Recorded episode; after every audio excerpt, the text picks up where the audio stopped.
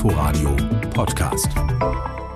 Der Tag in Berlin und Brandenburg mit Michael Castrizio. Schönen guten Abend. Für deutsche Schweinezüchter ist die Lage noch brenzliger geworden. In Brandenburg sind fünf weitere Fälle der afrikanischen Schweinepest aufgetaucht. Vier tote Wildschweine wurden im Landkreis Oder-Spree gefunden, nicht weit vom Fundort der ersten infizierten Bache vor einer Woche.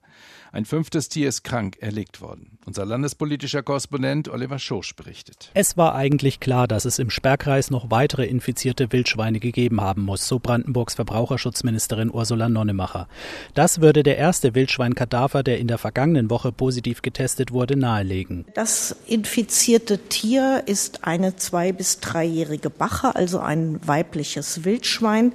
Da es sich um ein zwei bis drei Jahre altes weibliches Tier handelt, ist davon auszugehen, dass das Frischlinge hatte, ist davon auszugehen, dass es in einer Rotte gelebt hat.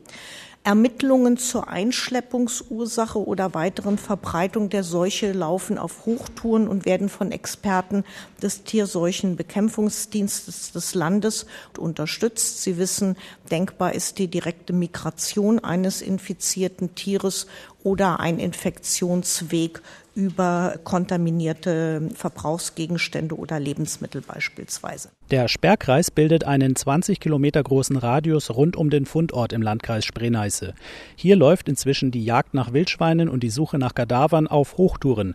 Dabei werden auch Drohnen eingesetzt, so Brandenburgs Landwirtschaftsminister Axel Vogel. Wir haben seitens der Landesforstverwaltung 20 Fallwildsucher jetzt auch zur Verfügung gestellt. Wir haben breite Unterstützung aus dem gesamten Bundesgebiet, zwei Hundestaffeln, die extra ausgebildet sind für Fallwildsuche aus Rheinland-Pfalz und Schleswig-Holstein haben ihr Kommen angesagt. Wir haben alles, was wir an Saufhängen, also praktisch Fallen für Schweine zur Verfügung haben, jetzt nach da unten geordert. Das ist jetzt schon antransportiert worden.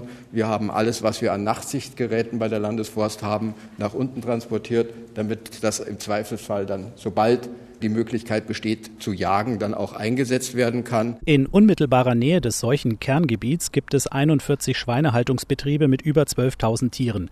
Sie mussten ihre landwirtschaftlichen Aktivitäten vorübergehend einstellen, so Vogel. Im Sperrgebiet herrscht ein allgemeines Zutrittsverbot. Auch Heu, Stroh und Gras dürfen aus dem Gebiet nicht heraustransportiert werden. Der für die Begrenzung errichtete elektrische Weidezaun sei seit Samstag fertig gebaut. Allerdings gäbe es da Probleme mit Vandalismus, so Verbraucherschutzministerin Nonnemacher. Wir hatten schon entsprechende Klagen bei unserem 120 Kilometer langen elektrischen Weideschutzzaun entlang der Deiche, dass doch ein erheblicher Anfall von Vandalismus zu beobachten war. Leider ist auch jetzt bei dieser Abgrenzung der Kernzone zu beobachten, dass also entsprechend äh, die Elektrik gestohlen wird und dass bei einer Maßnahme, die unmittelbar der Gefahrenabwehr dient, das ist wirklich schwer verständlich. Landwirtschaftsminister Axel Vogel will sich unterdessen dafür einsetzen, dass der Ankauf von Schweinen aus Brandenburg wieder in Gang kommt. Viele deutsche Schlachtereien weigern sich, Schweine aus Brandenburg anzunehmen, auch wenn die Betriebe weit entfernt von der Sperrzone liegen. Oliver Schosch aus Brandenburg, wo fünf weitere Wildschweine gefunden wurden, die mit der afrikanischen Schweinepest infiziert sind. 1500 Flüchtlinge, die in Griechenland festsitzen, soll Deutschland aufnehmen. Das haben Bundeskanzlerin Merkel und Innenminister Seehofer ausgehandelt. Die SPD hat ersten Reaktionen zufolge zugestimmt. Es geht um Familien mit Kindern, die ausdrücklich nicht aus dem abgebrannten Lager auf Lesbos kommen sollen, sondern von anderen griechischen Inseln. In Brandenburg wurde heute diskutiert, wo Flüchtlinge im Land untergebracht werden könnten. Amelie Ernst berichtet aus Potsdam. Ja, man muss den Menschen, vor allem aber auch Griechenland helfen. An diesem Punkt sind sich tatsächlich alle Fraktionen im Potsdamer Landtag einig. Doch wie viel Hilfe genau aus Brandenburg kommen soll, darüber ist man sich auch innerhalb der Kenia-Koalition noch nicht so einig. Jan Redmann, der Fraktionschef der CDU, findet, es geht aus unserer Sicht in allererster Linie auch darum, Griechenland zu unterstützen. Griechenland dabei zu unterstützen, wieder Ordnung auf Lesbos herzustellen, dass wieder ausreichend Nahrungsmittel zur Verfügung stehen, dass ausreichend Wasser zur Verfügung steht, dass die sanitäre Situation auf der Insel verbessert wird. Deshalb schicke man auch Hilfsgüter nach Lesbos, so Redmann. Und auch die Aufnahme von 1500 besonders schutzbedürftigen Personen in Deutschland sei richtig, meint der CDU-Politiker. Jein, heißt es beim Koalitionspartner von den Grünen. Nun haben wir aktuell gerade die Zahl erfahren, dass die Bundesrepublik Deutschland bereit ist, 1500 Menschen aufzunehmen. Das halten wir natürlich noch für zu wenig. Auch linken Politikerin Andrea Jolige erwartet, dass Deutschland mehr Verantwortung übernimmt. Selbst wenn Deutschland alle rund 12.000 obdachlos gewordenen Bewohner des Lagers Moria aufnehmen würde, müsste Brandenburg davon laut Verteilerschlüssel nur 350 aufnehmen, sagt Jolige. Das ist keine Aufgabe, die nicht bewältigbar ist. 350 ähm, Geflüchtete hatten wir 2015 an einem Tag in Brandenburg. Das eigentliche Problem aber sei die Strategie hinter den jahrelangen katastrophalen Zuständen in Moria, so die Linke. Wer sich damit ein bisschen beschäftigt, weiß, es wird keine europäische Lösung geben. Es ist keine Lösung gewollt, sondern es soll abschrecken, dass Menschen nach Europa kommen. SPD-Fraktionschef Erik Stohn dagegen glaubt weiter an eine europäische Lösung und zu der könne auch Brandenburg beitragen. Schneller abschieben und niemanden neu aufnehmen, dafür wäre AfD-Landtagsmitglied Lars Hünig. Ich glaube, dass das der gleiche Fehler ist wie 2015. Die Landtagsmehrheit sieht das anders, aber über Aufnahmezahlen und die Art der Hilfe wird auch in Brandenburg weiter diskutiert. Unsere landespolitische Korrespondentin Amelie Ernst aus Potsdam. Vizekanzler Olaf Scholz von der SPD hat inzwischen die Einigung bestätigt, nach der genau 1553 Flüchtlinge aus Griechenland nach Deutschland geholt werden sollen. Alle seien bereits als Schutzberechtigte anerkannt. Der Berliner Senat hat den Landesetat deutlich erhöht. Es wurde eine Nachschiebeliste im Umfang von gut 1,1 Milliarden Euro beschlossen. Sie ergänzt die Nachtragshaushalte für das laufende und für das kommende Jahr. Damit reagiert der Senat auf die pandemiebedingte Wirtschaftskrise, berichtet RBB-Landespolitik-Reporter Jan Menzel. Wieder an die alten Vor-Corona-Zeiten anknüpfen und den Unternehmen, die die Krise voll erwischt hat, helfen. Darum geht es dem Senat und Finanzsenator Matthias Kollatz mit der milliardenschweren Nachschiebeliste. Soforthilfe ist, wenn Sie so wollen, das sind Pflaster auf die Wunden. Und Konjunkturprogramm ist aber das Thema, wie stellen wir uns in der Zukunft auch investiv besser auf. Mit 450 Millionen Euro wird ein neuer Fördertopf bestückt, aus dem Innovationen und besondere Investitionen finanziert werden können. Berlin stockt auch ein Bundesprogramm auf, mit dem Laptops für Lehrer gekauft werden sollen. Zuschüsse soll es geben, um die Ausbildung von Jugendlichen abzusichern. 100 neue Stellen der Verwaltung sind finanziert. Die Mitarbeiter sollen helfen, alles, was in der Corona-Zeit liegen geblieben ist, abzuarbeiten arbeiten. Mindestens genauso groß wie die Zukunftsinvestitionen fallen die Pflaster für die vielen Wunden, auch die der Landesunternehmen aus. Die Charité kann mit 40 Millionen Euro Verlustausgleich rechnen. Deutlich mehr Geld brauchen die Messe und die Flughafengesellschaft.